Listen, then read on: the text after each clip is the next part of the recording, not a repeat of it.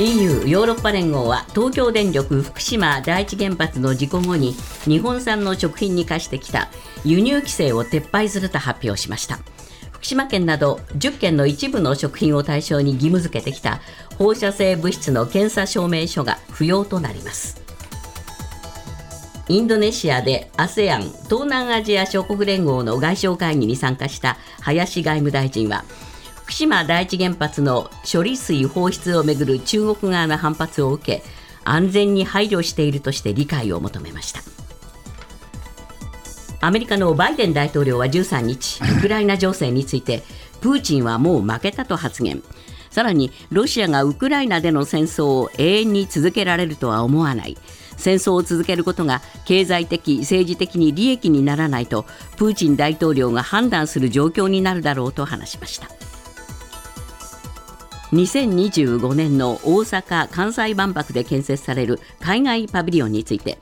万博協会が参加する国や地域に建設の代行を提案していることが分かりました。万博には世界中から153の国と地域が参加しそのうちおよそ50の国と地域が独自のパビリオンを建設する予定です。ところがこれらの海外パビリオンは大阪市への建築許可の申請が1件も出されておらず開幕に間に合うかどうかが懸念されています。自民党の税制調査会の幹部は昨日来年度の税制改正について協議し防衛費増額のための増税を来年は見送り2025年度以降にするとの認識を共有しました。政府は当初増税の時期を2024年以降の適切な時期としていましたがその後自民党内からは増税の先送りを求める声が上がっていました。マイナンバーカードについて政府が発表している8800万枚という交付枚数には死亡や自主的な返納などですでに廃止されたおよそ500万枚が含まれていることが分かりました。廃止分を単純に差し引くと4月時点の交付率だった69.8%は4ポイント程度減る計算です。温室効果ガスの排出量を実質ゼロにするための環境省が始めた新しい取り組みの愛称がデコ活に決まりました。デコ活は英語の脱炭素でカーボナイゼーションとエコを組み合わせた造語です。環境省は2050年までに温室効果ガスの排出量の実質ゼロが実現できるよう取り組みを進めています。今朝のニューヨーク株式市場ダウ平均は47ドル71セント高い3万4395ドル14セント。ナスダックは219.61ポイント上昇し1万4138.57ポイントで取引を終えました。一方為替ですがドル円は1ドル138円04銭。ユーロ円は1ユーロ154円94銭で推移しています。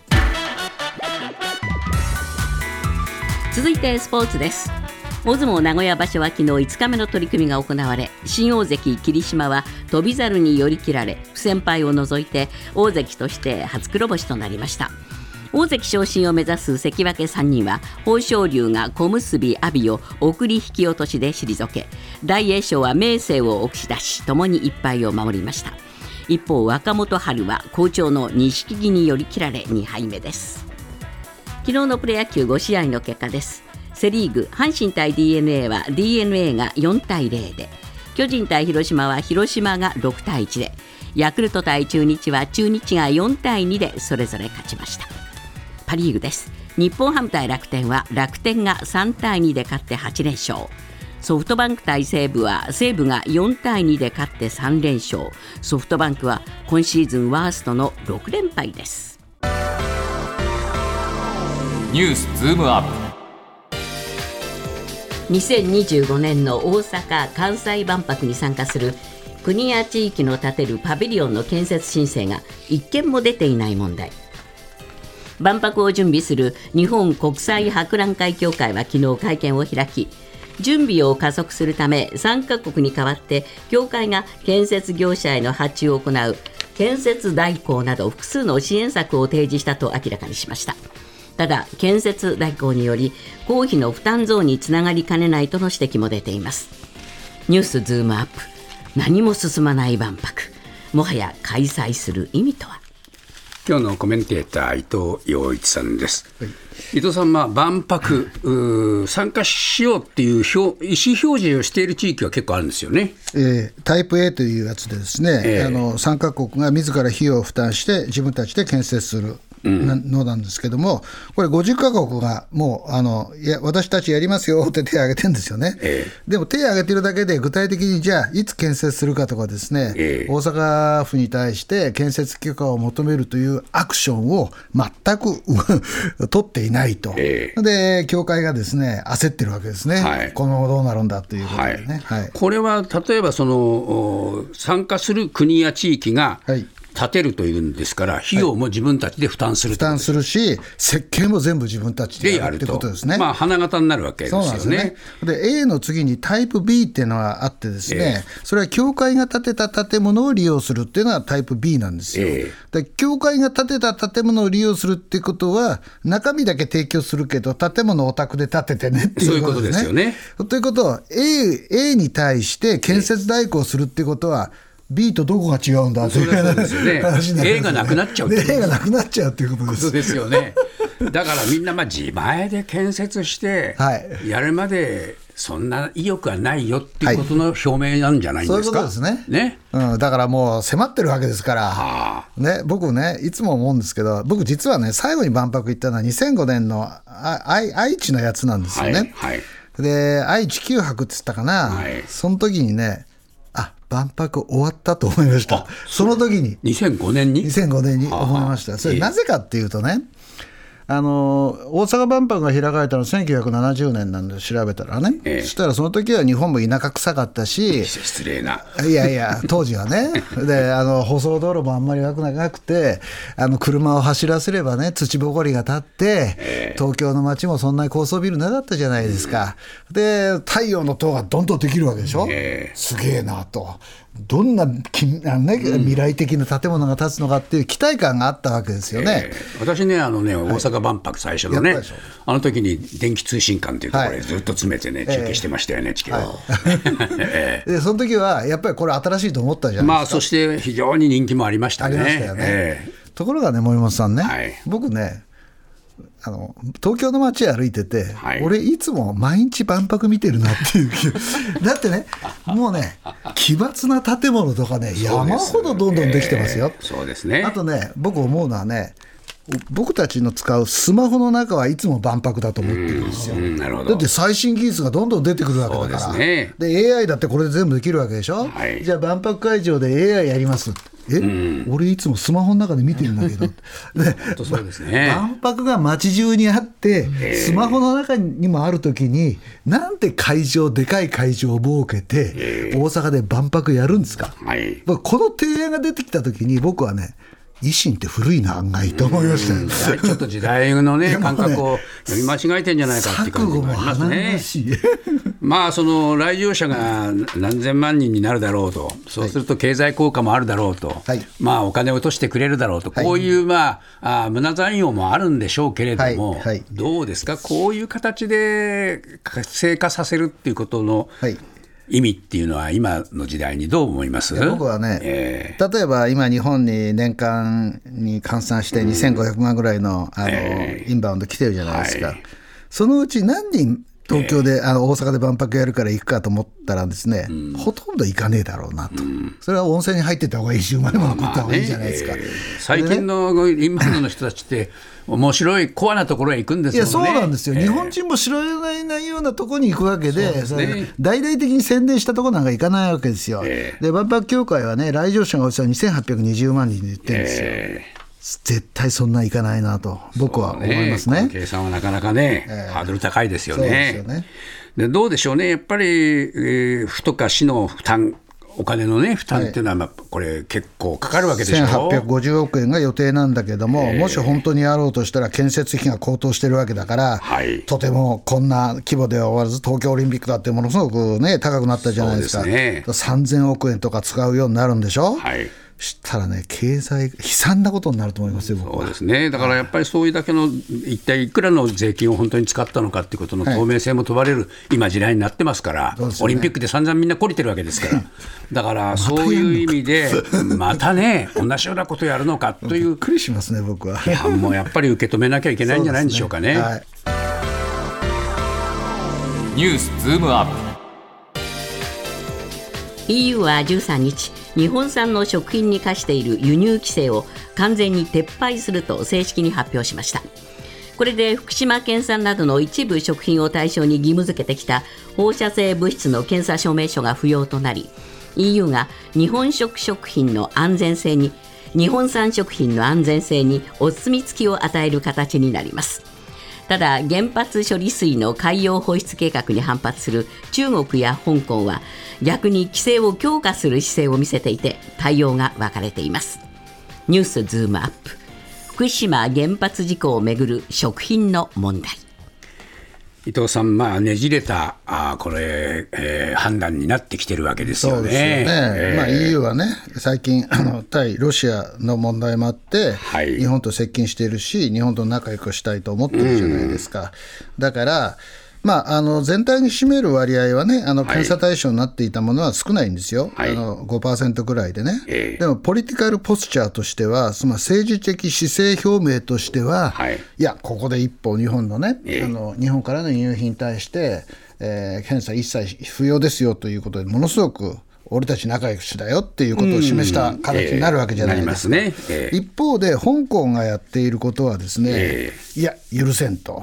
中国もそうだし、俺たちも、えー処理水の海洋放出にはあの賛成できない、ええ。だから実際に、えー処理水を海洋放出したら東京、福島、千葉、栃木、茨城、群馬、宮城、新潟、長野、埼玉の10都県の生成生産物については禁輸対禁輸対象にすると。いう姿勢を明らかにしたわけですよね。ですから、まあ、これもう非常に対照的なあその反応になりましたよね。ですね。はい。で問題はやっぱり福島第一原発からあその出す、はいあの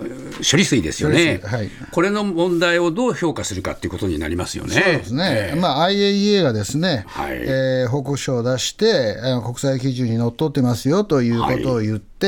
まあ、韓国もですね、あのうんユン・ソンヨルだあの大統領とね、えー岸田さんがあの会談して、えーユンさんが、まあ、ちょっとあの放射能のレベルが上がった時とか、ちゃんと報告してよみたいな形であの矛を収めようとしてるわけじゃないですか。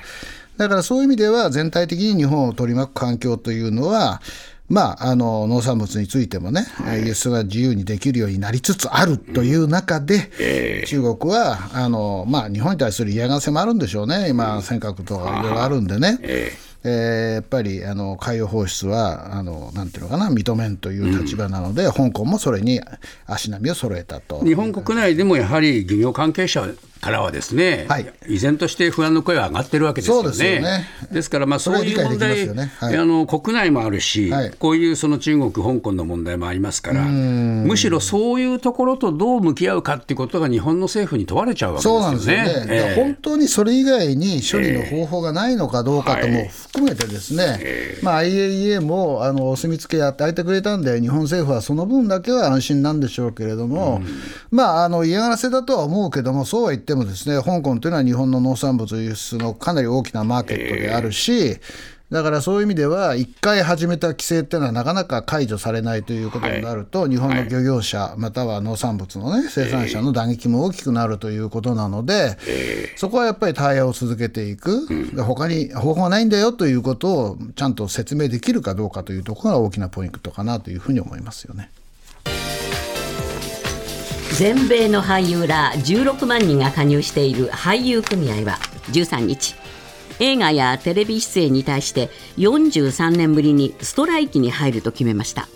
待遇改善や AI の規制をめぐって経営側との交渉が決裂したということです。